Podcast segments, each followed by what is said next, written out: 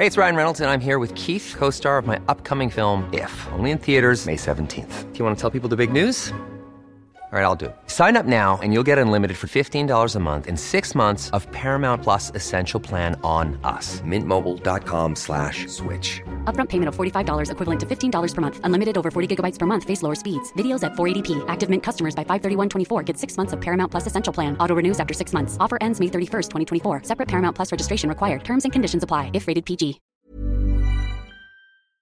Se van acercando las vacaciones y si tienes un bebé en casa, seguro que te preocupa cómo organizar sus comidas durante los viajes, los días de playa o las salidas a la montaña. Una opción cómoda y muy socorrida son los potitos de Nutriben, porque saben cuánto te preocupa dar a tu bebé tarritos nutritivos y con todas las garantías. Los potitos se preparan aquí en España con los mejores ingredientes, como frutas, verduras, carnes o pescados, y solo emplean aceite de oliva virgen extra. Esos ingredientes tal cual se trituran, cocinan y se envasan al vacío para su correcta conservación. Y ya sabes que igual de importantes son los ingredientes que lleva un alimento como los que no lleva. Los potitos de Nutriben son tarritos que no contienen sal, azúcares añadidos, almidón, colorantes, conservantes, gluten o aceite de palma. Recuerda que los únicos potitos son de Nutriben. Gracias a Nutriben y a su marca Potitos por apoyar los buenos contenidos en este podcast.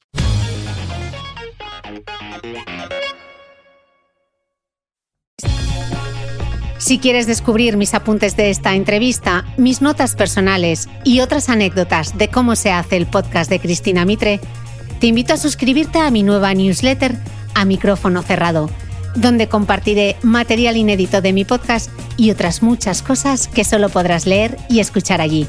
Suscríbete en www.cristinamitre.substack.com, repito, www.cristinamitre.substack.com y todos los domingos recibirás en tu email mi newsletter a micrófono cerrado. Te dejaré también link directo en las notas del podcast que como siempre comparto en mi blog www.debeautymail.es.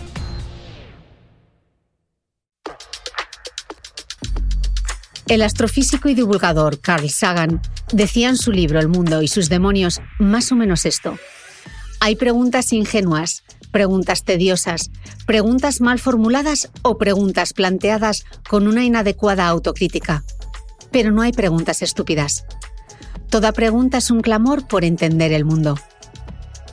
Y en este episodio, tanto tanto como el mundo, no vamos a intentar entender, pero sí vamos a preguntar de todo y sin pudor, sobre piel, pelo, olores corporales, mocos, uñas, gases y resumiendo, cualquier duda sobre nuestro cuerpo que igual nunca antes nos atrevimos a preguntar. Y para responder, nadie mejor que la doctora Ana Molina, quien sin sonrojarse va a explicarnos cosas como esta.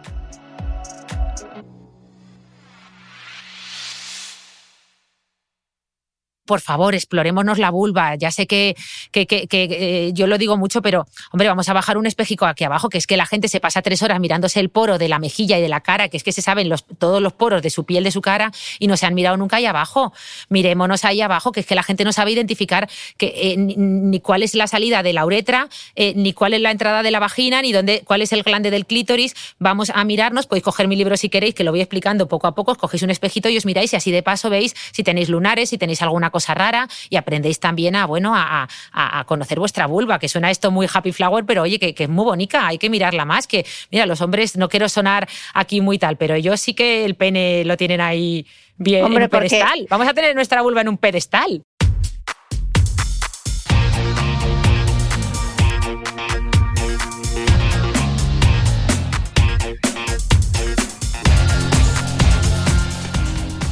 Hola, soy Cristina Mitre, periodista y autora del blog de Beauty Mail.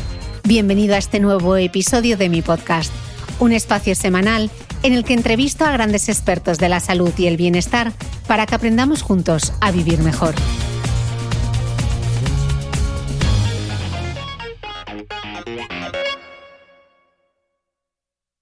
Doctora Ana Molina, bienvenida al podcast por, no sé ya, 10 millones de veces. Sí, porque además la última vez lo dije mal. Dije, he venido como seis o siete veces. No, había venido más. O sea, eh, hemos perdido la cuenta totalmente, pero sí, 19 mil millones de veces. Yo que soy exagera, pues. Pero esta es quizá una de las más importantes porque por fin ve a la luz tu libro Piel sana, piel bonita, que me hace muchísima ilusión además que sea el primer podcast en el que lo vas a presentar. Estoy hasta en los agradecimientos. Tengo ahí como mi pequeño huequito porque siempre te dije, Ana, tienes que escribir un libro, tienes que escribir un libro sobre belleza. Y voilà, aquí está un libro impresionante. No, no, es que además este libro eres tú, Cris. O sea, es que tú me acuerdo perfectamente que íbamos por Madrid en junio, en verano, y íbamos por la Gran Vía andando. Salimos de HM, que entraste a comprar un vestido y me dijiste, Ana, ya está bien, tú tienes que escribir un libro así, así, así. Me dijiste, me dijiste hasta el, como un libro ejemplo que tuve, o sea, me lo dijiste todo y efectivamente yo a partir de ahí como que me cambió la perspectiva y dije, ostras, tengo que escribir el libro que me ha dicho Chris y es lo que he hecho, o sea que no, no, no es que estés en los agradecimientos, es que tú eres este libro, Chris, no puedo estar más agradecida y encima de estar aquí en el podcast ya ni te cuento, vamos. Bueno, el libro es maravilloso, Yana, me gusta muchísimo una cosa que, que escribes en el prólogo, dices, más que Homo sapiens, somos Homo o Mulier Dosens, porque dejando a un lado la sabiduría, lo que realmente nos hace únicos es nuestra increíble capacidad docente para compartir todo ese conocimiento con los demás y hacerlo perdurar a lo largo del tiempo. Y por eso he planteado la entrevista de hoy un poquito diferente, con todas esas preguntas tontas o no tan tontas de belleza y otras muchas un pelín vergonzantes que en algún momento todos nos hemos hecho. Además, tu libro está lleno de anécdotas, eh, frases hechas que explicas y es maravilloso. Así que yo creo que le vamos a dar ese toque a la entrevista de. ¿Qué te parece? Me parece perfecto porque además, Chris, tú eres una homo, bueno, homo no, una mulier docens, docente total, la gente aprende contigo. Además, a mí me encanta siempre tu, frase que, que, la cuento en todos los congresos, lo de que, que, siempre me has dicho que en el futuro los médicos recetaremos podcast y efectivamente yo creo que más que el ser humano, más que caracterizarse por esa sabiduría, nos caracterizamos por, porque somos capaces de, de contar y transmitir ese conocimiento a los demás y apoyarnos ¿no? en hombros de gigantes, como decía Newton, y, y eso es lo que hace que, que, crezcamos de esta manera tan acelerada. O sea que sí, sí, e, emocionada porque tu podcast es un gran ejemplo de medicina narrativa, ¿no? Que es lo que yo llamo de sanar a través del conocimiento, de, el conocimiento es salud. O sea que, encantada. Pues encantada, vamos, allá, Vamos a ello. Oye, Ana, ¿hay una forma correcta de ponerse una crema en la cara? Eso está estudiado porque los dermatólogos habéis estudiado de todo, hacia arriba, hacia abajo, hacia afuera. Da igual, échate la crema y olvídate. O sea, yo diría eh, que da igual, échate la crema, es que te la eches. O sea, nos cuesta tanto que la gente no se complique la vida y haga rutinas sencillas que pueda eh, seguir, que en verdad sí, sí que, bueno, en algunos eh, sitios puedes encontrar las recomendaciones ideales, que son pues eso, empezando debajo de los ojos, dando un suave masaje circular, activando la circulación con las yemas de los dedos, pequita cantidad, tal. Pero, pero de verdad que lo importante es usarla. Y, si te lo vas a poner, lo importante es que te lo pongas, que no te, que no te la pongas en los párpados, eso sí, que no hay que aplicarle la piel de los párpados. Y si es fotoprotector solar, pues no olvidarnos de las orejitas, eh, pero en general eh, yo lo diría es que tampoco hay que obsesionarse por la forma, sino más eh, por, por, hacerlo, por seguirlo, por ser constantes. Mira, justo me pregunta Manager por Instagram, Chris, recomiéndame por favor un protector solar que me pueda aplicar en los párpados y en el contorno de ojos. ¿Qué le responderías tú a esa usuaria?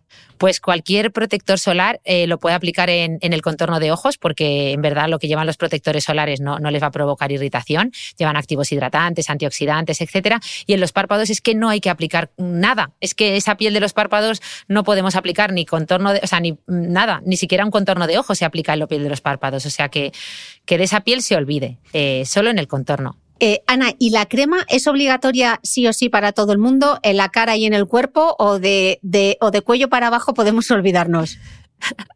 Depende, depende sobre todo del lugar de donde estemos, depende del ambiente. Si estamos en un clima muy seco, la verdad es que vamos a notar que necesitamos eh, cremas hidratantes. Eh, pero también depende mucho de la cantidad de grasa que, producimos, ¿vale? O sea que los hombres que ya sabéis que producen más cantidad de grasa, más cantidad de sebo por los andrógenos, pues no necesitan aplicar tanta crema hidratante, sobre todo en las zonas más, más grasas del cuerpo, ¿no? Que son la cara, la zona del escote, la parte superior de la espalda. Eh, pero sí que hay zonas del cuerpo que todos conocemos muy bien, que son las zonas más secas, que son la parte distal, ¿no? la parte eh, más lejana de los brazos y la parte más lejana de las piernas, que es que esas zonas son el desierto de Atacama. Tú haces una biopsia y para encontrar ahí una glándula sebácea te las ves y te las deseas. Entonces, esas zonas que son más secas y si encima vivimos en un clima muy seco como Madrid, pues ahí es que hay que aplicar un poquito de crema, si no es que nos van a picar, porque la piel seca pica mucho. ¿Por qué hay cremas a veces que no absorbemos, Ana? Como parece que la piel te escupe la crema. Sí, no, a ver, todas las cremas se absorben en mayor o menor medida, pero es cierto que hay algunas eh, muy densas, ¿no? Lo que llamamos oclusivos, como la vaselina, la parafina, que, es verdad que son productos tan densos que, que, se quedan ahí mucho tiempo y parece que no se absorben, pero en general todo, todo se absorbe en mayor o menor medida, depende de muchos factores, ¿no? Pues sobre todo se absorben mejor los, eh, lo que llamamos los, los, ingredientes lipofílicos, ¿no? nuestra piel le gustan los ingredientes grasientos y eso se suele absorber mejor que los productos más, eh, más acuosos, pero en general todo se absorbe un poquito. O sea, es cuestión de tiempo. y, Ana, por ejemplo, las cremas caducadas, ¿qué pasaría si nos ponemos una crema caducada? Pues mira, esto, esto de, la, de, la, caducidad lo tenemos súper claro con la comida. Nadie se le ocurre comerse un alimento caducado porque también se ve más fácil, ¿no? Porque empieza a oler mal, se ve rancio. Pero con las, con las cremas nos cuesta más, sobre todo, sobre todo, sobre todo con un tipo de cosmético que es el maquillaje.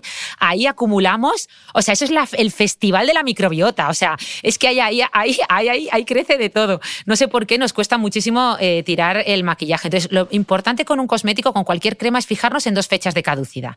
Por un lado, la fecha de caducidad original, que viene representada por un reloj de arena pequeñito, eh, y luego la fecha de caducidad una vez que lo hemos empezado, que viene eh, representada, ya lo sabéis todos, por el simbolito de un tarro abierto, que es el famoso PAO, Period After Opening. Un truco muy fácil es poner en el cosmético pues el día que lo has abierto con un rotuladorcito negro, por ejemplo, si crees que vas a tardar mucho en usarlo, para acordarte, ¿no? Pero lo cierto es que, sí, que los problemas que podemos tener son, primero, la falta de eficacia. O sea, que, ese cosmético ya, esa crema ya no sirva para nada. Si tiene antioxidantes o tiene retinoides, eh, olvídate. luego, que puedes provocar infecciones eh, y luego sobre todo incluso alergias, ¿no? Entonces es verdad que con los cosméticos no se ve tanto, no, no huelen a lo mejor tanto a rancio o cuesta más ver que está caducada, pero hay que tenerlo muy en cuenta y de verdad con el maquillaje optar por productos pequeñitos, no os compréis esas paletas gigantes llenas de colores que vais a tenerlas ahí mil años acumulando eh, bacterias. Intentar optar por cosméticos tipo maquillaje más pequeños, productos que vayáis a ir gastando y renovando. Mm. Y por ejemplo, Ana, ¿qué pasaría con los protectores solares? ¿Los caducan también? ¿Podemos pasar una crema que, que utilizamos el verano pasado que nos ha sobrado un poquito para el año que viene? Pues ese típico protector solar que se te ha quedado en el maletero del coche ahí cogiendo calor.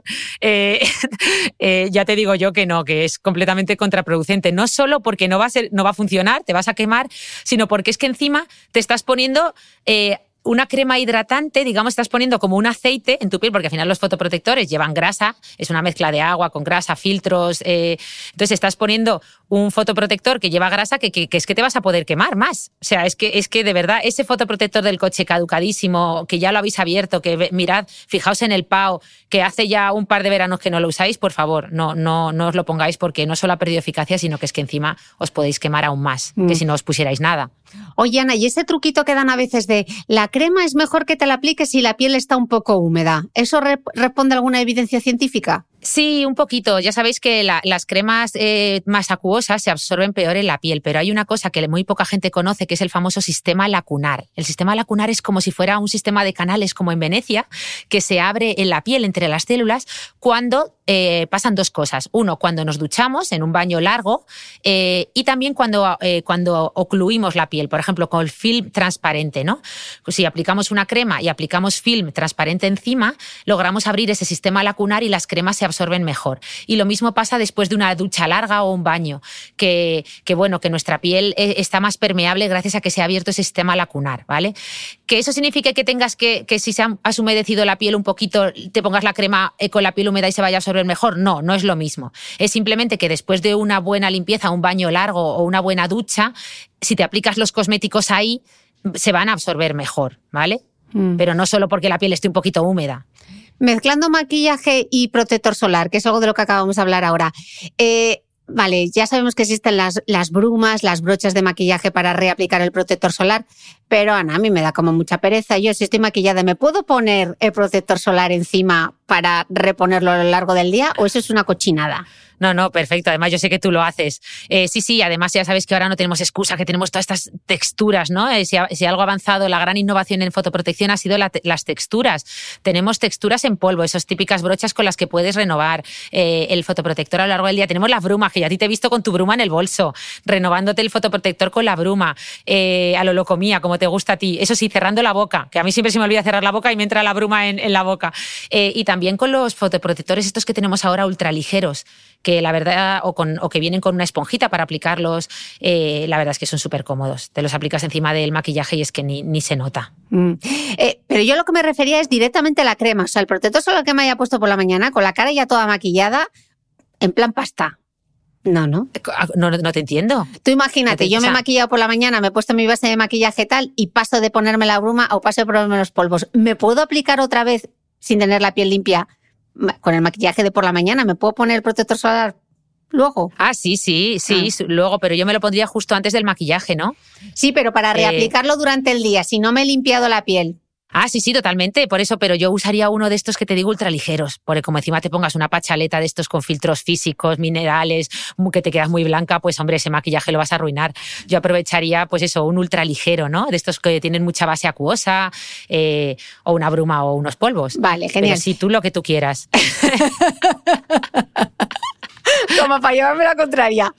Oye, Ana, Hombre, aquí la beauty expert. ¿y, el, ¿Y, el, maquillaje protege del sol? Si, por ejemplo, mi, mi, mi, base de maquillaje dice factor de protección solar 15-20, ¿con eso me puedo conformar o no? No, no te puedes conformar. El maquillaje no protege el sol. Sí que es cierto que los maquillajes, aunque no lleven nada, nada, aunque no ponga casi SPF, siempre protegen algo, sobre todo de la luz visible, porque suelen llevar los mismos pigmentos que, con los que se hacen los maquillajes, que suelen ser eh, óxido de zinc o óxido ferroso, normalmente protegen de la luz visible, que es una parte del sol dentro de la cual, dentro de la luz visible, se encuentra, se encuentra la luz azul, famosa, ¿no? que ya se ha demostrado que nos envejece y provoca manchas. Entonces, sí, algo protegen, pero vamos, lo ideal es usar o bien un fotomaquillaje o mucho mejor, usar un buen fotoprotector solar 50 más, 360 que proteja frente a ultravioleta, ultravioleta B, infrarrojos y luz visible, es decir, que proteja frente a todo y luego ya al final tu maquillaje maravilloso encima. Vale. Y por ejemplo, Ana, la pregunta del millón, ¿la crema despigmentante te quita las manchas pero también te quita el bronceado? pues a ver, mira, a mí me gusta mucho. ¿Te acuerdas que estuvimos juntas en el curso de Gema Herrerías que María Jesús Lucero nos contó que a ella no le gustaba esto de hablar de cremas depigmentantes?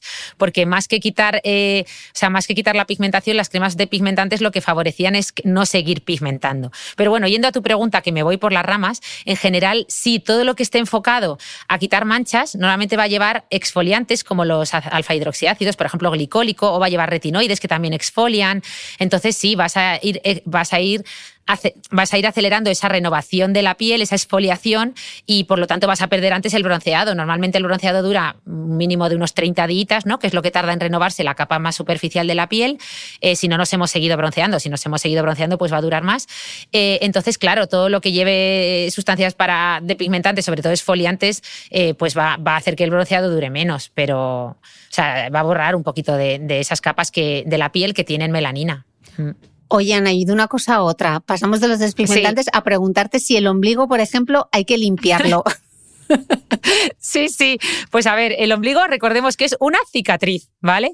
Eh, entonces hay que limpiarlo como el resto del cuerpo, pero sin sacarle brillo, que es que hay, hay tutoriales por ahí de tienes que coger un, bastoncillo de los oídos con alcohol, eh, meterlo, limpiarlo, esfoliarlo. Digo, mira, dejaos de tonterías, hay que lavarlo igual que el resto de la piel, eh, como, como, ¿no? Pues en la ducha con un poquito de jabón, secarlo con la toalla luego. y hombre, y entender que el ombligo, pues hombre, siempre huele, puede tener un, un olor si hurgamos un poquito con el dedo y luego nos lo llevamos a la nariz, vamos a notar un olor diferente, ¿no? Pero eso no es que haya una infección, es que es una zona de muchos pliegues con un poquito de sudorcito, grasita de las glándulas, pelusas a veces, polvo de la ropa, acumula un poquito más de porquería y es normal que huela un poco diferente, pero no, no hay ningún problema y no hay que sacarle brillo al ombligo. Es como un agujero negro algunos ombligos, te diré. ¿eh? Totalmente. bueno, algunos, algunos hacia afuera, algunos van hacia afuera. Hablando de la ducha, eh, ¿Cómo es la ducha perfecta? ¿Se ha estudiado? Eh, ¿Es malo ducharse varias veces al día? Mira, mira, eh, bueno, depende más de, eh, de, calidad que de cantidad. Tú puedes ducharte 40 veces al día, pero hacerlo bien y no dañar la piel y ducharte una sola vez y liar la parda, porque te saques brillo y terminar eh, escaldado. Entonces, básicamente, te digo unos cuantos tips. Fíjate, lo más importante es, sí, lo que recomienda la OMS, lo que recomienda la mayoría de guías dermatológicas es una ducha hasta la, la Organización Mundial de la Salud da indicaciones de cómo hay que ducharse. Sí, sí, la ducha ideal está, está, está descrita como el arrae, pues tiene su ahí su, tú pones en Google ducha ideal o la ducha perfecta y te lo, y te lo dice las recomendaciones, que es una ducha al día. Eh, si, si, es un clima muy caluroso o hacemos mucho deporte, puedes hacer una segunda ducha más rápida sin mucha agua y sin mucho jabón, perdón. O sea, solo con agua y sin mucho jabón. De unos cinco minutos de duración, según la OMS, para que haya un uso sostenible de agua y energía digamos que no hay que superar los 95 litros de agua de consumo medio diario, tiempo que los eh, españoles excedemos por goleada, que lo sepas. Con la mano, no hace falta usar esponjas, ya sabéis que las esponjas solo sirven para hacer el brilli brilli, que yo digo, pero el brilli brilli mejor para Nochevieja. No hay que sacarle brillo a la piel. La mano es más que suficiente, ¿vale? Eh, las zonas imprescindibles, eh, pues axilas, genitales, zonas que pueden oler un poco peor con agua templada, ¿vale? Porque ya sabéis que la temperatura en nuestro cuerpo está en torno a 36-37 grados, bueno, la de la piel en torno a 33, y el agua muy, muy, muy caliente es deslipidizante, es decir, sabemos que limpia demasiado bien. Igual que cuando tú quieres limpiar los platos maravillosamente, pones el agua chicharrando porque sabes que sale la grasa de los platos de maravilla, pues lo mismo pasa con la piel, que como te duches con agua muy caliente, vamos, te, te vas a cargar toda la barrera hidrolipídica, ¿no? Entonces, toda esa grasita natural de la piel. Entonces, con una agüita templada, eh, con un gel respetuoso, que se ríen de mí cuando digo esto de gel respetuoso, porque me dicen, ¿qué pasa? ¿Que el gel te saluda de usted? No, es respetuoso con la piel, es decir, un Sindet, que ya sabéis que son lo que decimos entre comillas jabones sin jabón, o oleogeles, que son jabones con un alto componente de aceites, que digamos limpian a la vez que hidratan. Y nada, y luego tras la ducha, pues secarnos sin empezar a hacer el froti froti, ¿vale? O sea, decidir en las zonas que retienen humedad, eh, intentar limpiar, eh, secar bien los pliegues, ¿no? Debajo del pecho, las ingles, entre los dedos de los pies, para que no se quede esa zona húmeda y luego crezcan a lo mejor hongos o se irrite, pero, pero ya está, tampoco hay que secarse con secador, como me dice alguna gente. Dice, yo me seco después de la ducha todo el cuerpo con secador. Digo, qué, qué, qué paciencia! Madre mía, yo creo que suspendemos todos los que estamos escuchando este podcast. Yo creo que debo hacer bien una cosa solo. Oye, Ana, y, y entonces, mm. por ejemplo, si el jabón no hace espuma, ¿no limpia? Buah, ese es uno de los grandes mitos. ¿Cómo nos cuesta entenderlo, verdad, Cris? Eh, la espuma es aire. La espuma no es más que aire. La espuma depende de varios factores. Uno, de si usamos esponja, porque la esponja va metiendo aire al jabón conforme la exprimimos, entonces hace más espuma. Eh, y depende también mucho de la dureza del agua. Entonces, eh, bueno, y del tipo de, de, tensioactivo que tenga el gel que estemos utilizando, ¿no? Entonces, los sulfatos suelen hacer más espuma. Entonces, al final, es cierto que el agua, pues por ejemplo, cerca del mar, suele ser más dura contiene muchos minerales, ¿no? Entonces, eh, el agua, en las aguas así más duras, pues digamos que las sales de calcio y magnesio precipitan más fácilmente cuando usamos algún jabón o algún champú y se forma menos espuma, ¿no? Entonces, nos va a parecer, si estamos tan pendientes de la espuma, vamos a empezar a usar más champú para, para, para pensar que está limpiando mejor, por ejemplo, pero, pero de verdad que no hace falta. O sea, que, que la, eh, la espuma depende de eso, de, de la dureza del agua, es decir, de la cantidad de minerales que tenga el agua, del tipo de jabón que estemos usando, del tipo de fórmula y de, y de, bueno, de que usemos esponjas o no. Pero que no, eh, no más espuma equivale a mejor limpieza. Ese es el mensaje, ese es el titular. Que me he enrollado mucho para pa, pa, pa decir simplemente fenomenal. Y desde que a mí me quitaste las esponjas y yo luego a su vez le quité el guante de cream a Patri psicóloga, todas nuestra piel respira tranquila. Son mucho, nuestras células son mucho más felices. Oye, Ana, esos queratinocitos están aplaudiendo. están teniendo orgasmos. Bueno, ya que le quité el coco loco, porque bueno, lo del coco loco nos daba para otro podcast. Has dicho la palabra justo champú. Por ejemplo, ¿se puede utilizar el champú del pelo para lavar el cuerpo? Sí, a ver, existen, incluso existen los llamados geles champús, que normalmente son un producto intermedio, que bueno, a ver, si queremos ahorrar tiempo, vamos de viaje, claro que sí, podemos usar un solo producto para cuerpo y para cabello, no hay ningún problema. Eh, eso sí, si ya queremos calidad, si queremos un pelo suave, brillante y un cuerpo que no pique, o sea, es decir, si ya queremos calidad, pues hombre, digamos que eh, los, eh, pues hombre, tenemos que entender que los productos están concebidos para actuar en zonas distintas, ¿no? Tienen una formulación específica para cada zona. Entonces, los, los geles de ducha pues suelen tener productos que limpian, pero estar formulados al pH de la piel de 5,5 y tal, mientras que los champús pues son más ricos en activos quelantes, eh, además incorporan siliconas para dar eh, brillo, volumen, acondicionadores, o sea que, que eh, una temporadita, yo lo, todos lo hemos hecho y viene muy bien, o vas al gimnasio y no quieres cargar con dos botes, lo que tú quieras, usas un gel champú que se llama, o usas un champú para el cuerpo y viceversa.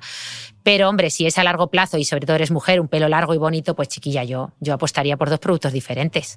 Vale, me salgo de la ducha. Ana, esos granitos que, eh, que pueden salirte en el párpado eh, junto a las pestañas, eh, ¿por qué aparecen? ¿Y en la lengua por qué a veces nos aparecen granitos? Pues mira, en los del párpado suelen ser los famosos orzuelos, que son pues como una foliculitis, una infección, una inflamación de las pequeñas glándulitas sebáceas que hay en el borde del párpado, donde están las pestañas, que se llaman glándulas de meibomio.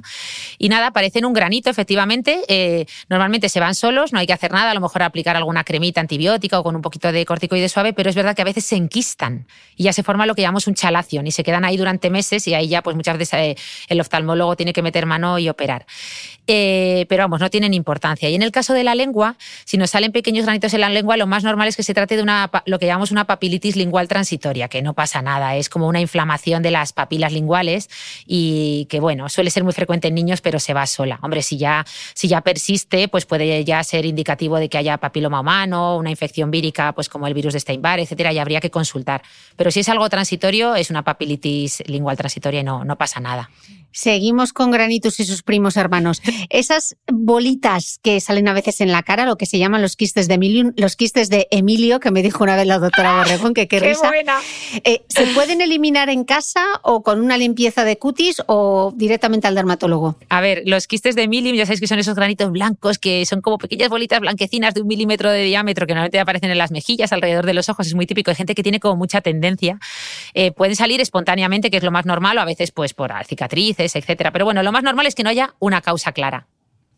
Eh, entonces, se pueden eliminar con una agujita estéril en casa y mucha gente lo hace, pero no es lo ideal. O sea, lo ideal es, hombre, que, que los intentemos, eh, que, que, se traten en consulta. También se pueden prevenir, más que eliminar, prevenir si usamos productos con hidroxiácido, retinoides, productos que hagan un poquito de esfoliación en la piel.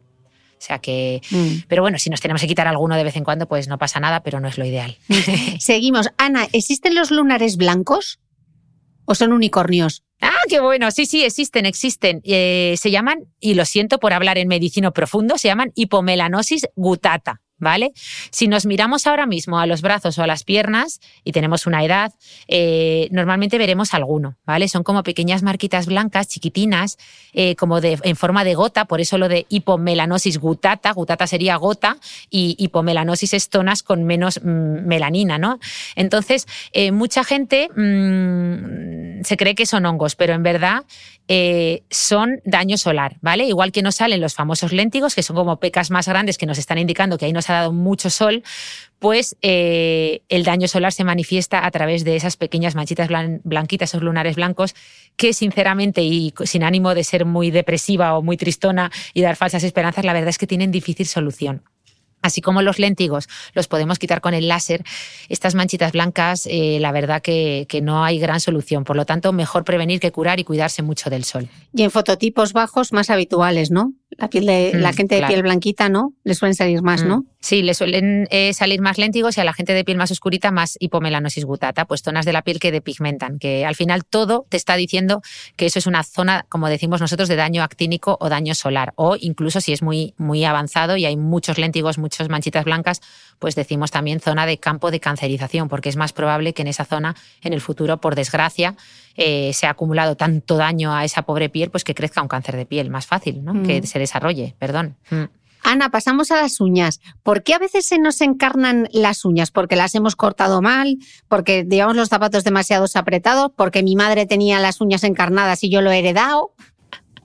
Pues un poco por las tres cosas, pero si me tuviera que quedar con una, yo creo que me quedaría por lo de cortarlas mal, porque es que la gente sigue cortando las uñas de los pies en, en que digo yo, en, semicírculo. O sea, eh, o sea, las uñas de los pies hay que cortarlas rectas, sobre todo la, la uña del primer dedo del pie, porque si no, eh, efectivamente corremos el riesgo de que se vaya metiendo un poquito de, de, uña hacia la piel y se forme lo que llamamos una onicocriptosis, que es el nombre que, que le damos a la uña encarnada en medicina profundo. Pero bueno, que sepan nuestros escuchantes que tiene fácil solución, que se trata bien en consulta y que, y que bueno, no hay problema, pero que, que sí, uñas rectas, por Dios, cortar las uñas de los pies rectas.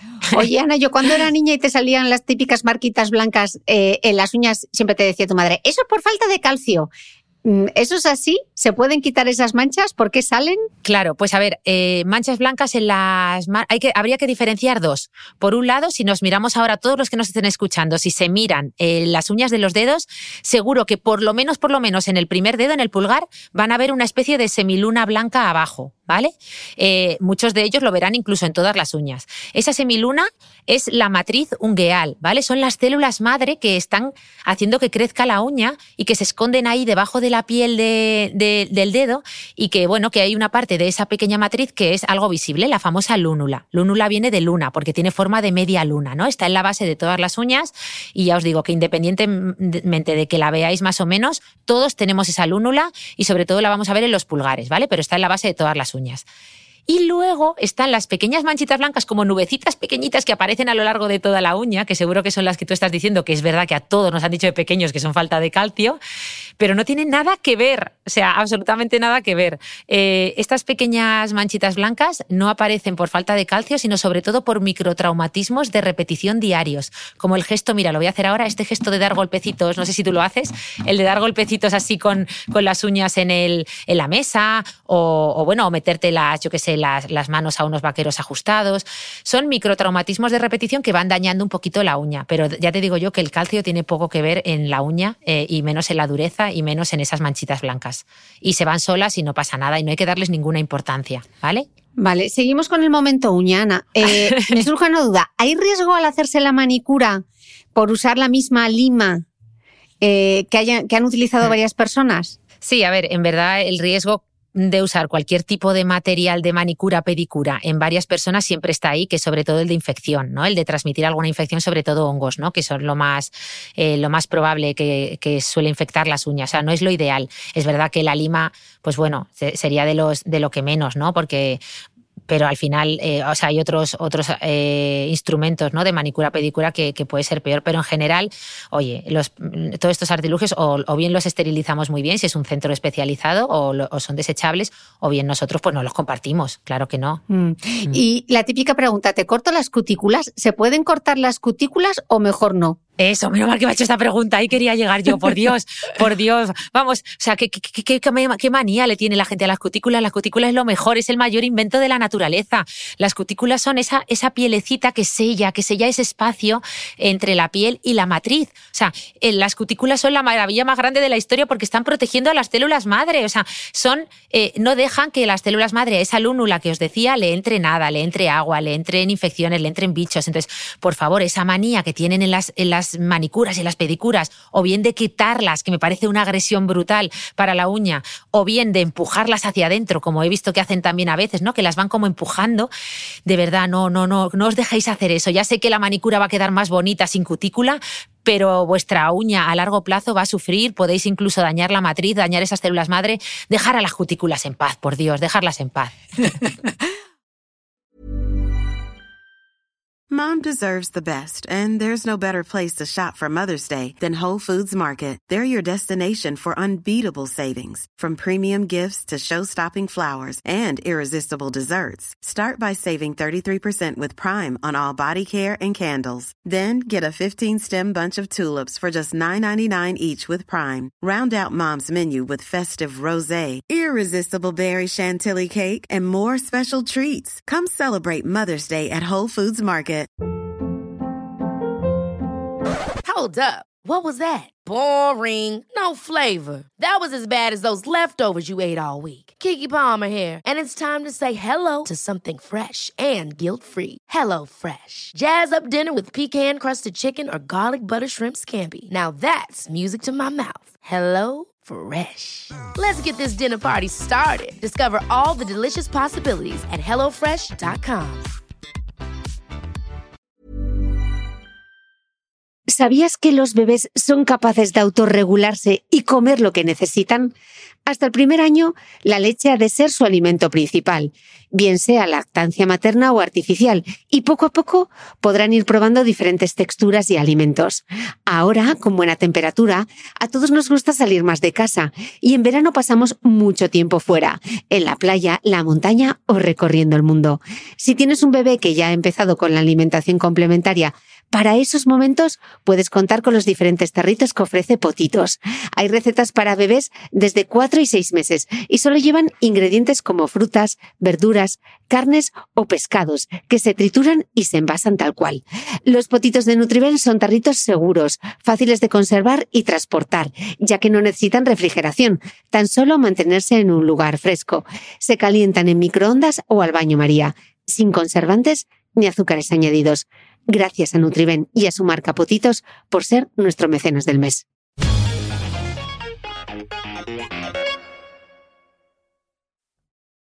Ana, misterio sin resolver. Eh, ¿Dormir boca abajo hace que te salgan más arrugas en la cara? ¿Aplasta el pecho? Claro, no, no, no es un misterio sin resolver. Ya te digo yo que está más que resuelto y además es algo que a mí me atormenta, me atormenta porque yo no sé dormir más que boca abajo y sin embargo es la peor postura para la belleza. Bueno, también para, para también desde el punto de vista musculoesquelético, pero para la belleza es la peor. Ya sabéis que existen las arrugas posturales, que son las arrugas que aparecen por las posturas al dormir. La que más arrugas posturales produce en la piel de la cara, sobre todo también en el escote, es dormir boca abajo, ¿vale? Aplastando ahí la cara contra un lateral.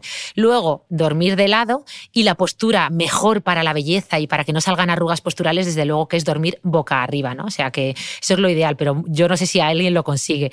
Eh, este tipo de arrugas posturales son un poco complejas de tratar porque, claro, no se pueden tratar con toxina botulínica, pero bueno, sí que las podemos borrar con, a base de láser, rellenarlas con ácido hialurónico. Tienen solución, ¿vale? Pero bueno, la mejor solución es prevenirlas y si logramos dormir boca arriba, pues mejor que mejor. ¿Tú cómo duermes? ¿Boca arriba, boca abajo, de lado? Yo necesito primero, para quedarme un poco dormida, me pongo boca abajo y luego me pongo de lado. O sea, que fatal. Yo es que dormir tipo momia, como que no puedo. Yo, boca arriba, ¿quién se puede dormir boca arriba? Hay muchos hombres que sí, ¿no? O sea, bueno, ahora ha parecido que duermo con un montón de hombres, o sea, cuando no me como un rosco. Pero, pero no sé, yo los veo como con más facilidad para dormir en general en cualquier postura.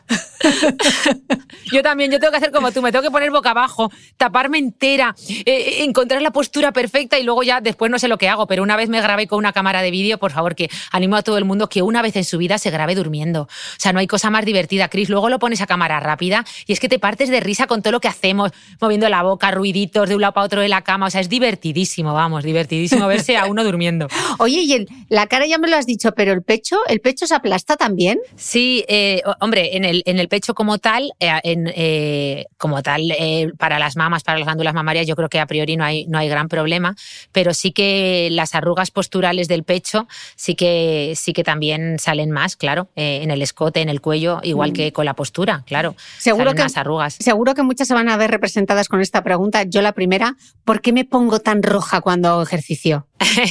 eso es bueno, eso es porque el deporte estimula la circulación sanguínea y la, y la piel pues, de tu cara pues, está recibiendo más oxígeno, más nutrientes y tiene un color más rojo. Ya sabes que además, oye, que la ciencia ha demostrado que el color rojo o sea, es el más buscado en maquillaje eh, y además es el que más nos atrae. O sea, si, tú si tu piel se pone un poquito roja, esa ruborización tiene dos ventajas principales evolutivas. Uno, la gente va a confiar más en ti, porque les estás mostrando, bueno, ya fuera de hacer deporte, me refiero en general, cuando te sonrojas, la gente detecta pues que le estás transmitiendo vulnerabilidad y detectan que les estás diciendo la verdad. Entonces, evolutivamente nos gusta la gente que se ruboriza.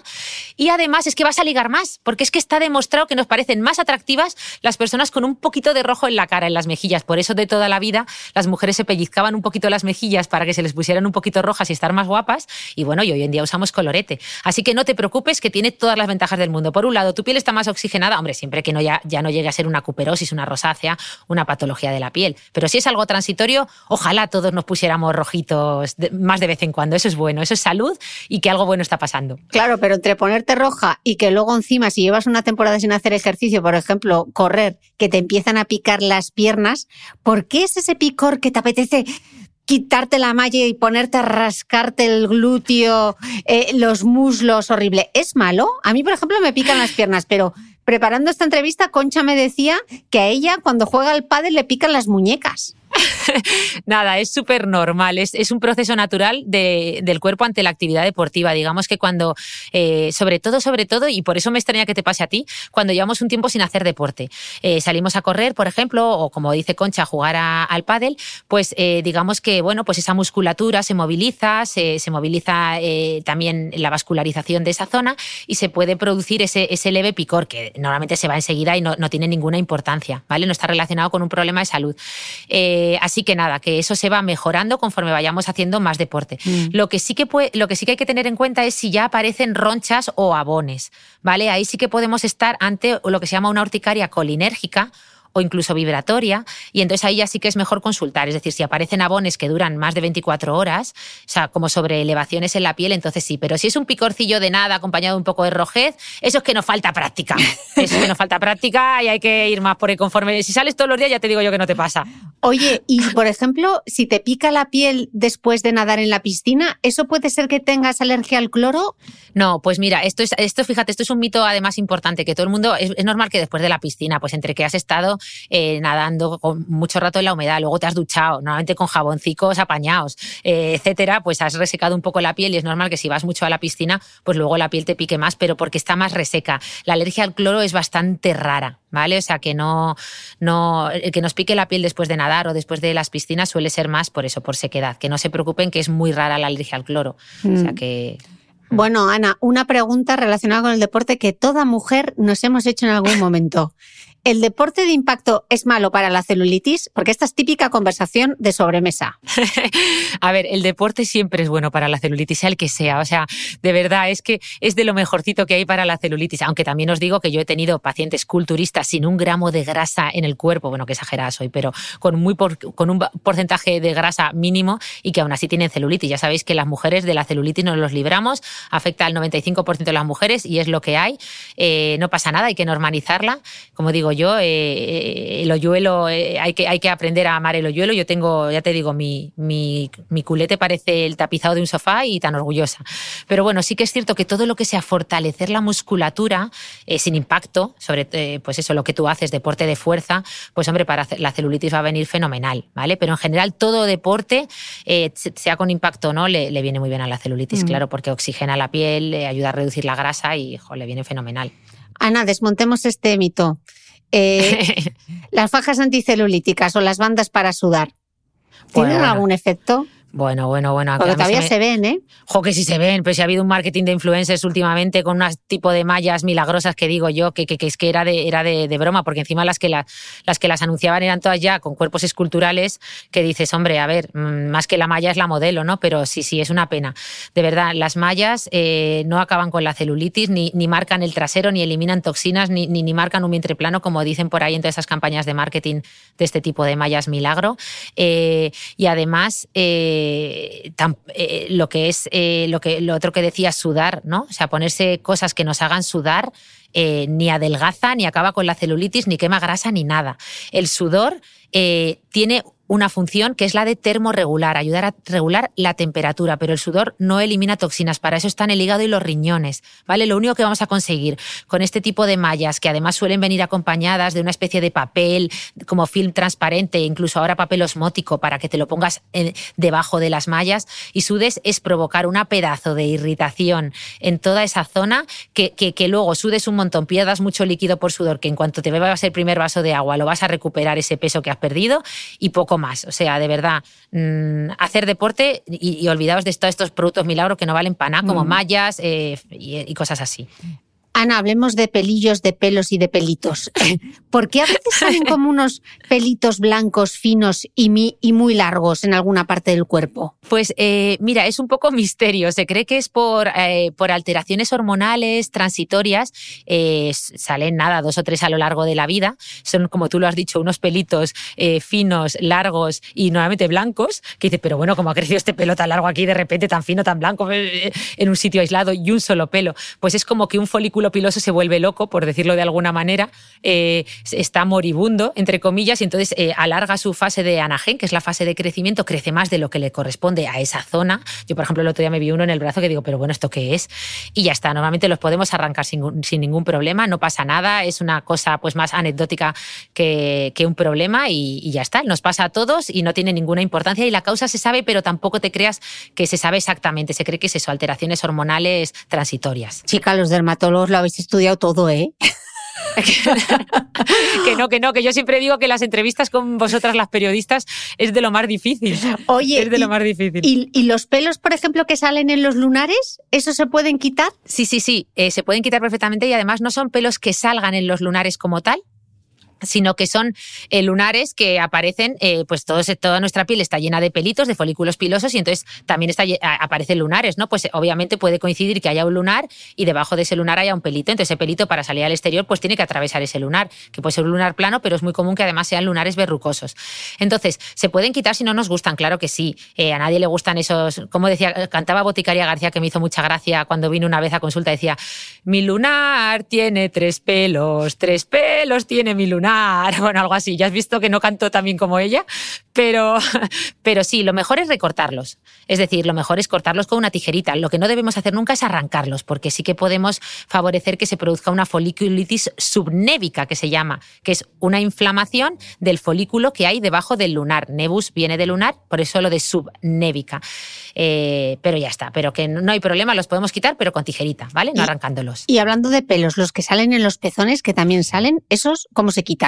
Nada. Eh, ¿O no se quitan? No, a ver, normalmente salen muy poquitos en mujeres eh, y se pueden, se pueden quitar, pero lo mismo, pues mejor quitarlos con un afeitado o, incluso si los queremos quitar definitivamente más con láser. Pero hombre, pasarte la cera o aplicar cera en, una zona tan sensible como el pezón, vas a ver las estrellas. Y con las pinzas, que seguro que hay quien mete pinza ahí. Sí, a ver, también se puede usar pinza o incluso hilo, no, no pasa nada, se pueden arrancar de raíz, pero es verdad que, claro, va a ser más doloroso. Pero sí se pueden quitar sin problema y si tenemos muchos, desde luego consultar porque ya sabéis que puede indicar un problema de hirsutismo que se llama, que es mujeres que tienen un exceso de hormonas masculinas, un exceso de andrógenos o, testosterona, por ejemplo, y claro, les sale pelo en zonas donde a las mujeres normalmente no nos sale pelo, como es en la areola o en los pezones. Mm. Eh, Ana, ¿por qué se cae el pelo con la quimioterapia? ¿Qué tiene que ver la quimio con el pelo? Pues a ver, sí, esto es, eh, esto es la principal preocupación de los pacientes oncológicos mm. y se llama efluvio anágeno, ¿vale? Porque se pierde el pelo en la fase de crecimiento que es como, que se llama fase de anagen, ¿vale? ¿Qué pasa? Que esta fase de anagen o fase de crecimiento es la que se encuentra en la mayor parte de los folículos pilosos del cuerpo y, y justo la quimioterapia daña directamente a los folículos, a las células madre de los folículos en esa fase. Entonces, tú provocas un daño a unas células madre de los folículos pilosos también de las uñas, en la fase de crecimiento, que es en la que se encuentra la mayoría, pues se produce una caída súbita y generalizada de casi todo el, pelo del cuerpo, ¿no? Eh, y sobre todo de la cabeza. Y esto es muy, pues bueno, muy doloroso, todos lo sabemos, para, para los pacientes con alopecia. Sí que es cierto que esto era sobre todo con los quimioterápicos tradicionales. Ya sabéis que hoy en día con las terapias moleculares modernas, dirigidas, o con la inmunoterapia pasa mucho menos. Además, en cualquier caso, en el momento que cede la quimioterapia, este pelo se recupera. ¿eh? Eh, y bueno, hoy en día, gracias a las técnicas de enfriamiento capilar. Ya sabéis que esos cascos que a veces usamos, pues es mucho menor esta caída, ¿vale? Y además eh, el impacto psicológico, oye, pues es muy bonito porque ya sabéis que muchos pacientes pues optan por cortar o afeitar el pelo antes y muchas veces muchos familiares o amigos también se rapan la cabeza con ellos y oye, hay historias eh, muy chulas, pero gracias a Dios, gracias, cada vez vemos menos esta alopecia por quimio. Mm. Ana, hablemos de olores. Eh, ¿De qué empecemos por lo primero. ¿De, qué depende el tamaño de la nariz? ¿La gente percibe mejor los olores si tiene la nariz más grande o eso no es así? Pues mira, lo primero es entender que la nariz, eh, lo que nosotros entendemos como nariz no es la verdadera nariz. La nariz es enorme, enorme, enorme. Vemos solo lo que se llama la pirámide nasal, que es lo que vemos por fuera, este trocito de nariz que me estoy tocando yo ahora. Pero por dentro están todos los senos paranasales, que es donde está la mucosa olfatoria, todos los mocos, vamos, que es enorme, ¿vale? La nariz por dentro. Pero bueno, en general, el tamaño de la nariz, eh, lo que vemos por fuera, hay muchos estudios antropológicos que dicen que varía en las distintas poblaciones y es como una especie especie de adaptación evolutiva, sobre todo a la temperatura y la humedad, ¿vale? Al final, los estudios que se han publicado, por ejemplo, en PLOS Genetics, que es una revista que, tiene alto factor de impacto, lo que dicen es que las narices más anchas son más comunes en los climas cálidos y húmedos, mientras que las narices más estrechas son más comunes en los climas fríos y secos. ¿Por qué? Pues porque parece que las fosas nasales más estrechas alteran o mueven el flujo de aire de una manera que, que favorece que se caliente mejor, ¿no? Porque ya sabéis que la función, una de las principales funciones de la nariz es calentar el aire, ¿no? Para que, eh, pues tú puedes tener fuera menos 4 o menos 20 grados centígrados, pero tú necesitas que cuando el aire llegue a tus pulmones esté a 37 grados. Entonces, eh, la nariz, toda esa vascularización de la nariz lo calienta, ¿no? Entonces, y es una, eh, vamos, y además es un mecanismo súper eficaz. Entonces parece que esas narices más estrechitas calientan mejor el aire. Joder, fascinante. Lo que estoy aprendiendo hoy, Ana. Oye, en, tu libro, eh, Piel sana, piel bonita, recuerdas una canción de Jorge Dressler, quien ha estado ya en este podcast, que dice así, estoy contigo por tu olor, no por tu perfume. ¿A qué huele la piel, Ana? ¡Ay, cómo me gusta Jorge Dressler! Yo tuve una época de desamor que creo que me escuchaba Jorge Dressler en bucle sin parar. Y mira qué es bonita pues la entrevista es pues maravillosa. Tienes que escucharla. Buah, sí. No, no, totalmente.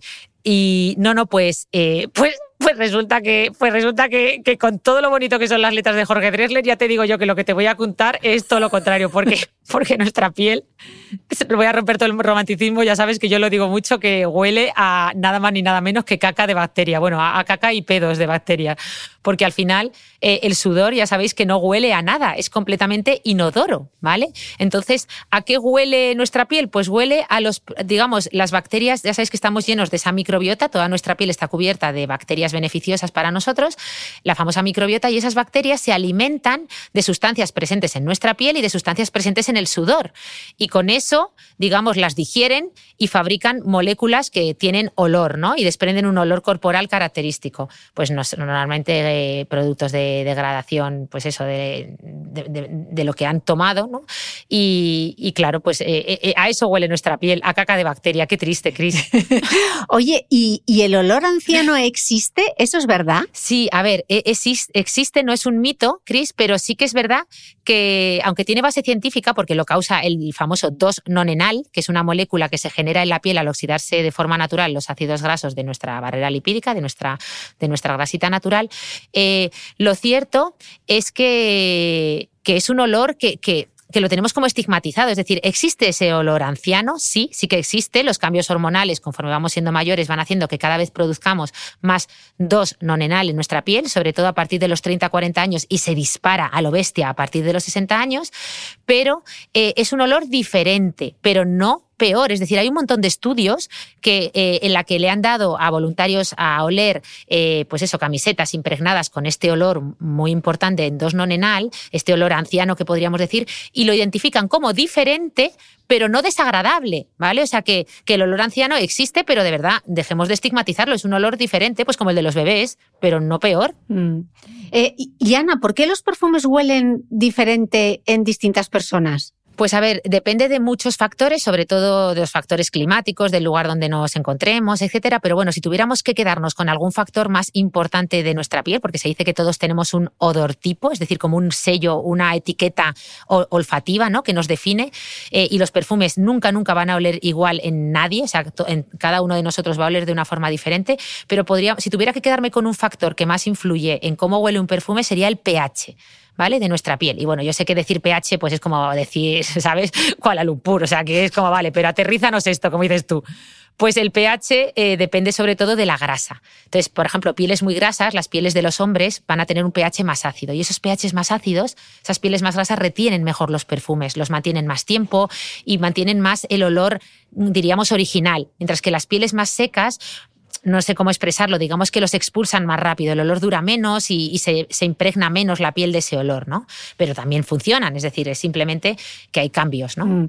Y si decías al principio que el sudor no huele, entonces de repente, porque hay zonas del cuerpo mm, que huelen más fuerte por las bacterias, o sea, por ejemplo, las axilas, los pies, el aliento, los genitales. Eso. Bueno, lo primero es que hay que normalizar el olor corporal, ¿vale? Siempre que exista una buena higiene, hay que dejar de estigmatizar pues ese olor genital, que hay muchísima gente acomplejada eh, etcétera. Pero bueno, sí que es cierto que hay dos tipos de glándulas sudoríparas. Están las glándulas sudoríparas ecrinas, que producen un sudor, un sudor como muy acuoso, es casi todo agua con sal. Y luego están las glándulas sudoríparas apocrinas, que están en axilas, genitales y en determinadas zonas del cuerpo y que producen un sudor más espeso. Entonces es como, jo, pues al final yo a esas bacterias les estoy dando de comer un sudor diferente. Es como, eh, pues entonces van a producir unos desechos diferentes, con más olor, ¿vale? Pero igualmente, tanto el sudor ecrino como apocrino es inodoro. Lo que pasa es que en las axilas genitales primero se acumulan más bacterias, el pH también es diferente y encima les estamos dando de comer diferente. Pues producen un olor diferente, pero lo mismo, no por ello desagradable. De hecho, antiguamente nos encantaba ese olor. No sé qué ha pasado, que ya eh, lo hemos estigmatizado también, pero, pero no hay que acomplejarse por el olor genital. El olor a pies de moda, como que no. Ya. ya, ya. Sí, me estoy viniendo muy arriba, ¿verdad? Te está viniendo me estoy como un viniendo poco muy arriba y luego free, tiro para atrás, sí. Sí, free happy, no, es, por, es porque viene mucha gente acomplejada, vienen mujeres, Ya, pobres. eh, a consulta que no se atreven a tener relaciones sexuales si antes no se lavan. Incluso, no sé si has visto la escena esta de Ha nacido una estrella, la de eh, cuando Lady Gaga, antes de acostarse con Bradley Cooper, se va al baño y corriendo se lava, se lava sus partes, ¿no? Sus genitales, pues me da pena, porque esto nos pasa mucho a las mujeres, nos acompleja mucho el olor genital y encima hay mucho chiste por ahí, mucha tontería de que huele a pescado y no sé qué. Pues es que, es que tiene que oler diferente. Siempre que, además, es que tampoco podemos enmascarar ese olor en exceso, porque ese olor, ese cambio de olor genital habitual, nos va a alertar, por ejemplo, de una infección. Si de repente tienes candidiasis, va, ahí sí que va a oler mal, de verdad, y sí que va a oler diferente. Entonces, ese tipo de mensajes eh, intento luchar contra ellos, pero es verdad que, hombre, que, que hay gente que es guarra y ya está, las cosas como son, y que hay falta de higiene y que, hombre, un poquito de, de jabón con la manita. Eh, aquí ya a calzo quitado. Las preguntas vergonzantes. Prepárate que la primera es fuerte. Ana, ¿existen los pedos vaginales? Totalmente, totalmente. Y no pasa nada. Son pedos que no huelen, nunca van a oler, porque no es más que aire acumulado en la vagina, cuando ha habido ahí mucho roce, mucho metesaca, y no pasa nada. Eh, dejamos que salga el aire tranquilamente y nos echamos un par de risas con nuestra pareja. No pasa nada. O mientras hacemos un poco de sexo oral, que ya sabéis que las mujeres llegamos al orgasmo mm, sobre todo, sobre todo con la estimulación del clítoris, no tanto con la penetración. O sea, que, que hay que estimular ese clítoris. Por Dios, que es el órgano sexual del placer femenino. Vamos a, a tocar ese glande del clítoris que está un poquito más arriba. Está muy bien porque en tu libro tienes toda una parte de sexualidad que no espera encontrar una en un, en un libro sobre piel y es maravilloso ese capítulo. Eh, Ana, ¿por qué Gracias. salen granos en el culo?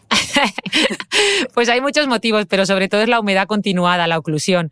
El culete no está hecho para que lo llevemos todo el día tapado, con, con sobre todo con calzoncillos muy fashion de nylon o con ropa así muy, muy sexy, pero que no le viene muy bien a nuestra piel porque no es de algodón. Entonces ese sudor mantenido pues favorece que se inflamen los folículos pilosos, se formen etcétera. Hombre, si ya salen muchos, pues hay que descartar una hidradenitis supurativa, una enfermedad de Crohn, enfermedades más graves, ¿no? Pero eso suelen ser más lo que llamamos golondrinos, esos granos muy profundos que salen en las ingles. Si son granitos así superficiales, pues suele ser más un problema de oclusión, que se llama, de sudorcillo. Vale, me voy a seguir quedando un ratillo por la vulva.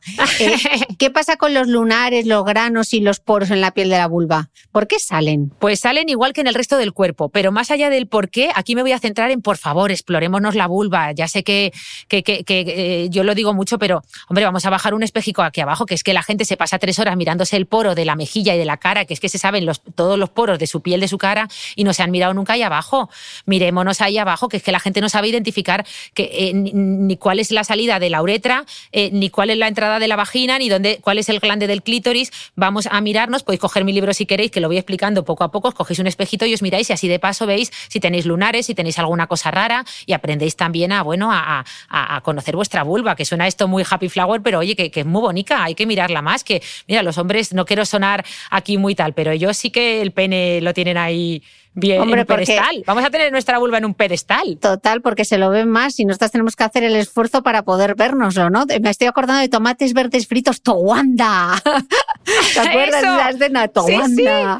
Pues nada, Pero es que nuestros genitales también son externos, Cris, que es que también son externos, que no están esco- tan escondidos, que es que, que, que se ven, que, que también son externos, perdona que te he cortado. no, pero bueno, es lo típico, ¿no? Cuando eres niña, no te toques ahí, no te toques Eso, ahí. qué pena, eh, qué Qué pena, de mensajes. qué pena de. Eh, qué barbaridad, qué Sí. daño, qué daño han hecho, por favor. Pero bueno, Pues no, es- tócate ahí mucho y con, y con, y con, y con, eh, con succionadores de clítoris y con todo lo que pilles. Explora, explora. Eh, Explora. Voy a dejar la vulva, que parecemos Gwyneth Paltrow. Eh, eh, otra pregunta del millón, Ana. Qué buena esa. Eh, las camisas blancas y las camisetas que terminamos machacándolas con esos cercos de sudor amarillo que te queda en la axila, ¿Eso por qué sale? ¿Se pueden evitar? Pues, esa, eh, pues es, ese color amarillento eh, básicamente son eh, restos, o sea, son restos de caca de bacteria también. Esas, cacas, esas bacterias que habitan la piel, ya hemos dicho que cogen sustancias presentes en el sudor y, bueno, las digieren y generan moléculas como amoníaco, ácidos grasos, que además de oler regular, pues también pueden provocar un cambio de color. De hecho, José Ramos Vivas, que es un compañero de la radio que risa me, mandó, como siempre digo lo de la caca de bacteria, me mandó la foto de una bacteria haciendo caca al microscopio, Cris, que es que te partes de risa. Se ve la bacteria al microscopio con la caquita detrás y es que te partes de la risa. Pero sí, de eso salen los cercos amarillentos en las camisetas blancas. Vale, algo que hemos hecho todos, y hay que confesarlo porque es verdad, todos nos hemos hurgado o nos hurgamos la nariz. Eh, ¿Por qué tenemos esa fascinación con meternos el dedo en la nariz? Pues a ver, eh, esto se llama en medicina profundo rinotilexis y, y, hacerlo de forma normal no es patológico, es súper normal, lo hacemos todos. Eh, y de verdad se ha demostrado que hurgamos en la nariz por obviamente rascarnos un poco, sentir que la limpiamos, eh, pero sobre todo, sobre todo lo hacemos por placer, Chris, para entretenernos, nos encanta hurgar, nos resulta placentero sacarnos mocos de la nariz, o sea, es que está demostrado científicamente. Y además se ha visto que lo hacemos más o menos una vez eh, por hora de media. Hombre, si estás por ahí espero que no, pero si estás en casa solo, de media, eh, una vez por hora. O sea, que, nadie se sienta culpable cuando esté solo y se saque y se hurgue un poco la nariz, no pasa nada. Eh, no, nos gusta a los seres humanos. Oye, ¿y de qué depende entonces que los mocos sean de un color u otro?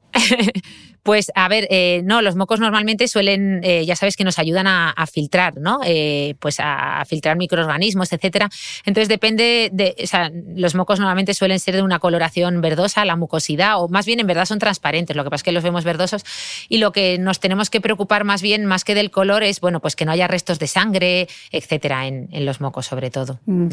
Ana, has dicho la palabra hurgar y yo ya que te confesé una vez que utilizaba esponja, te voy a confesar, vale, que los bastocillos de los oídos son horribles, pero joder, qué gustirrinín da ahí cuando te frotas el oído. es malísimo. Pero ¿por qué da esa sensación de gustirrinín? Ojo, pues yo creo que es más un aprendizaje social, porque en verdad no debería dar ningún gustirrinín. Los, los, eh, Mi amiga Laura Pérez Mendiola, que... va a estar escuchando este podcast, está conmigo. Lauri, los bastoncillos de oído son horribles, pero a las dos nos gustan. Pero es que tú has visto que es que, es que esto es el oxímoron más grande o, la paradoja más grande. Tú has visto que en las cajas de, de bastoncillos de los oídos lo primero que pone bien grande es no usar dentro del oído. O sea, es que es que es de broma, es que ellos mismos, los fabricantes, te están diciendo, no te hurgues en el oído con esto. Mira, son, de verdad, el, cerumen de los oídos eh, nos protege de infecciones, nos protege, lo necesitamos para, para, para escuchar mejor, para todo, de verdad. Eh, no hace falta eh, limpiar los oídos por dentro, el oído se limpia solo, como la vagina. Y, de verdad, no empujemos ese, o sea, solo vamos a, poder generar irritaciones, traumatismos del tímpano, empujar el cerumen y acumularlo, y, luego contaminar mogollón el planeta, porque es que los, los de los oídos, si algo no son, es sostenibles. Bueno, yo he dejado las esponjas, te prometo que voy a intentar dejar los bastoncillos. A ver, los hay biodegradables y tanto te gustan, pero hay que dejarlos. no, no, no sirven como así como a ti te da gustirriní, pero dátelo por fuera, por el oído externo, por las grietecitas del oído externo, por, las grietecitas. A, por... a mí me presta ahí. A ti por dentro. Estoy segura que hay algún escuchante que le pasa como a mí, que me escriba, por favor, para que nos unamos en hermandad. Pregunta, Ana. Sí. Los pedos. ¿Por qué hay unos que huelen y otros no? ¿Y por qué además tú toleras mejor tus pedos que los pedos del vecino?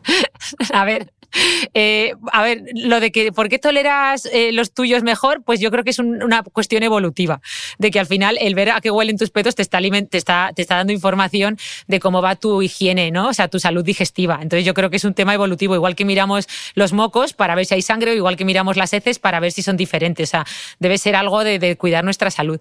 Pero al final, sí, el, el, olor de los pedos va a depender sobre todo de nuestra dieta, es decir, de lo que hayamos comido. Hay determinados alimentos, brócoli, cebolla, carne, huevos que tienen tiene mucho azufre y que van a hacer que, que, huela peor. También si nos pasamos de carbohidratos, ¿vale? Porque las bacterias presentes en, en, el intestino no van a dar abasto y vamos a producir mucho más metano, bueno, una serie de gases que ya sabéis que, que huele peor. Eh, pero sí, al final básicamente es eso, es, mm. es los ingredientes de la dieta y, y, llevar una dieta saludable o no. La verdad es que si tienes muchas ventosidades es que algo no estás haciendo bien, habría mm. que consultar una frase que yo escuché y me hace mucha gracia. La ley del pendulillo, la última gota al calzoncillo. A ver, ¿Por qué los hombres no se secan después de hacer pis y nosotras sí? ¿Hay que secarse o no hay que secarse? ¿Esto habéis investigado? Eh, Va preguntas, ¿eh? no, a ver, investigado como tal de un estudio científico en, eh, Nature sobre la, última gota en el calzoncillo. ¿Cómo era? La ley del pendulillo. La ley del pendulillo. Yo creo que no va a haber. La última gota al calzoncillo. Me parto. Es que suena mucho a refranero español y, a boticaria, ¿eh? Te das cuenta, ¿no? Es de concha. Eh, pero... Esta es de concha. Ah, es de, esta es de concha. Pues a a ver, eh, no, o sea, en verdad lo que sí que sabemos científicamente es que la humedad mantenida en la zona genital nunca es bueno. Igual que a los niños no hay que dejarles el pañal con un montón de, pis o tú dejarte una braguita impregnada con mucha humedad de pis, pues lo mismo los hombres. Si siempre van con el lamparón ahí de, humedad en el calzoncillo, pues no es lo ideal. O sea, la irritación en la piel, la humedad mantenida siempre irrita la piel. Entonces hay que evitarlo. Pero bueno, si es una gotita de nada y nos pilla desprevenidos, pues no pasa nada. Pero me encanta, me encanta el refrán. Vale, y la pregunta del millón dormir con o sin bragas es que es bueno o que es malo. Que esta discusión en algún momento la hemos tenido con las amigas. Pues sí, sí, totalmente. Igual que la de ducharse por la mañana o por la noche. Es que aquí no hay consenso porque ambas tienen ventajas. O sea, dormir eh, sin bragas, pues obviamente airea mejor la zona. Eh, pero claro, el problema es que se ha visto en los estudios que la mayor parte de la gente se siente más cómoda durmiendo con bragas. Eh, porque al final los llevas todo el día puestas, entonces te resulta incómodo. Entonces, lo que tienes que hacer es una buena higiene del sueño. Lo que a ti te resulte mejor. Si tú te sientes más cómodo durmiendo con bragas, pues pongo bragas. Pero sí que es cierto que si vas a dormir con bragas, con ropa interior, pues que sean braguitas de algodón, que absorban mejor la humedad, que no sean esas bragas espectaculares de nylon, de tejidos, de, encajes o de tangas que se te meten hasta en el alma, ¿vale? Que sean unas braguitas de, de dormir. Espera, que voy a volver al pubis y la depilación, que eso hablas mucho en tu libro.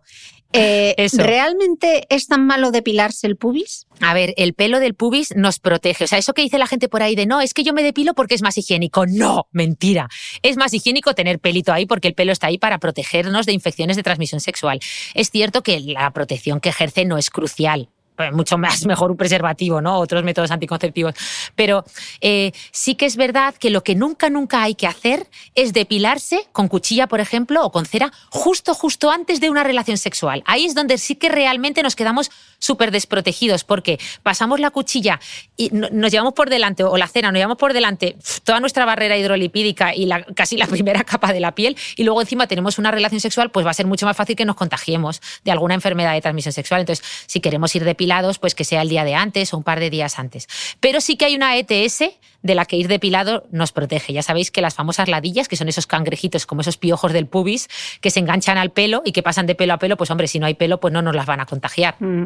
¿Y esto aplica también para los hombres? Sí, lo mismo, exactamente igual, exactamente igual. Sí, sí, sí, sí. Vale. Y hablando de virus, Ana, ¿se puede ser inmune al herpes labial? ¿Por qué algunas personas tienen la fortuna de no contagiarse nunca? Pues mira, eh, no, no, no, fortuna ninguna. Yo creo que prácticamente ya sabes que según los estudios, prácticamente toda la población está contagiada del virus herpes simple, que es el que produce el herpes labial.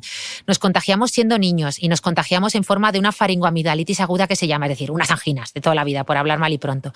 Entonces tú te contagias de niño y el virus se queda latente en los nervios de la zona. Y cuando eres mayor, en algunas personas eh, se reactiva y sale en forma de herpes eh, labial, pues esas burbujitas que no salen en el labio. En otras personas no se sabe por qué, pues determinados factores genéticos, nunca sale. Lo que sí que es importante entender es que aquellas personas que les salga un herpes labial recurrente no tienen que sufrirlo en silencio como las hemorroides.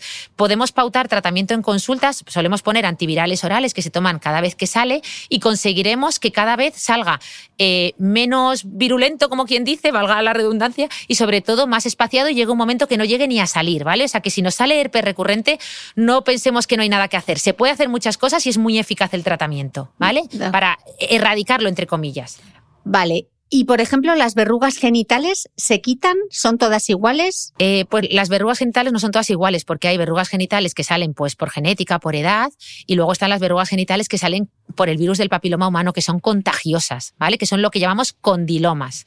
Eh, entonces, estas verrugas, pues hombre, eh, normalmente hay que eliminarlas porque son contagiosas. Sí que es cierto que no están producidas por el virus del papiloma humano de riesgo, ¿no? Aquel que produce eh, carcinoma de cervix o carcinoma anal, pero bueno, sí que debemos consultar para eliminarlas. si tenemos, entonces, ante cualquier verruga genital yo consultaría, pero es verdad que un dermatólogo te va a saber decir si es o no contagiosa, si es o no importante, si hay o no que eliminarla por estética o porque pueda ser peligrosa a mm. largo plazo, claro.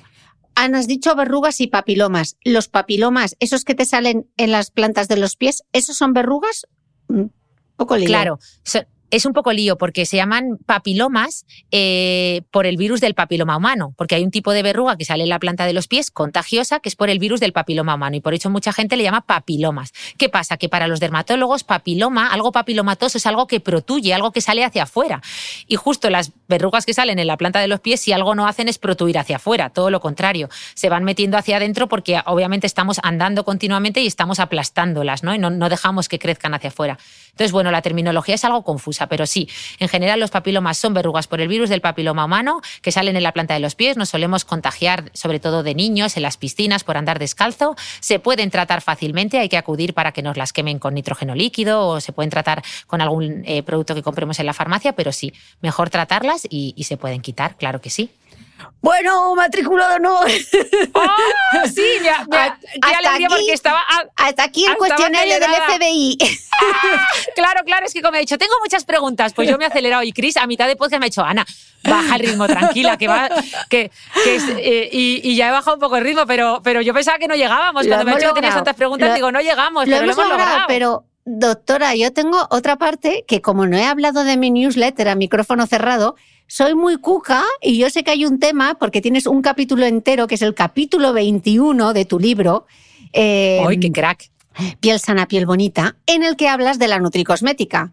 Pero te voy a hacer unas preguntas de la nutricosmética, pero te las voy a hacer para mi newsletter. Así que oh, quien la quiera escuchar, muy bien, que se vaya a la newsletter, que le voy a dejar un audio dedicado. Te voy a despedir de todas formas desde el podcast y nos pasamos a micrófono cerrado. Ana, millones de gracias. Qué ilusión poder grabar este podcast. Eh, dejaré las notas, por supuesto, link a tu libro, se lo recomiendo a todo el mundo. Yo me lo he leído eterito, terito, terito. Y ha sido un gusto leerte, he aprendido un montón. Qué bonita, Cris. Yo aprendo un montón contigo, me escucho tus podcasts una y otra vez, ya lo sabes. de verdad que es una labor impresionante la que haces. No me quiero enrollar, pero ya sabes que el cariño es mutuo. Súper agradecida de, de, que me, de que me ayudes con el libro, de que siempre apuestes por mí, de que desde, bueno, que, seas tan amiga, que te, que te quiero un montón, tía, que me voy a emocionar. y yo a ti también. Y hemos grabado un podcast divertidísimo con todas esas preguntas chorras que en algún momento te has hecho. Pues ya tienes la respuesta en el podcast. Eso, ole, ahí, ahí, entretenido. Ana, millones de gracias. A ti.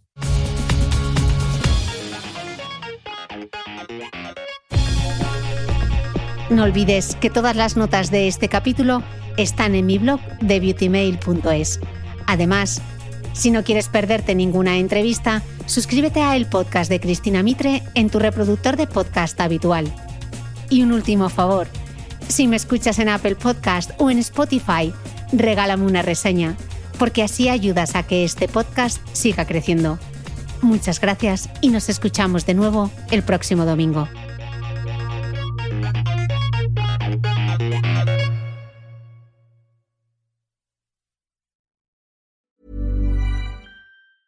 Ever catch yourself eating the same flavorless dinner three days in a row? Dreaming of something better? Well, HelloFresh is your guilt-free dream come true, baby. It's me, Kiki Palmer. Let's wake up those taste buds with hot, juicy pecan-crusted chicken or garlic butter shrimp scampi. Mm. Hello Fresh. Stop dreaming of all the delicious possibilities and dig in at HelloFresh.com. Let's get this dinner party started.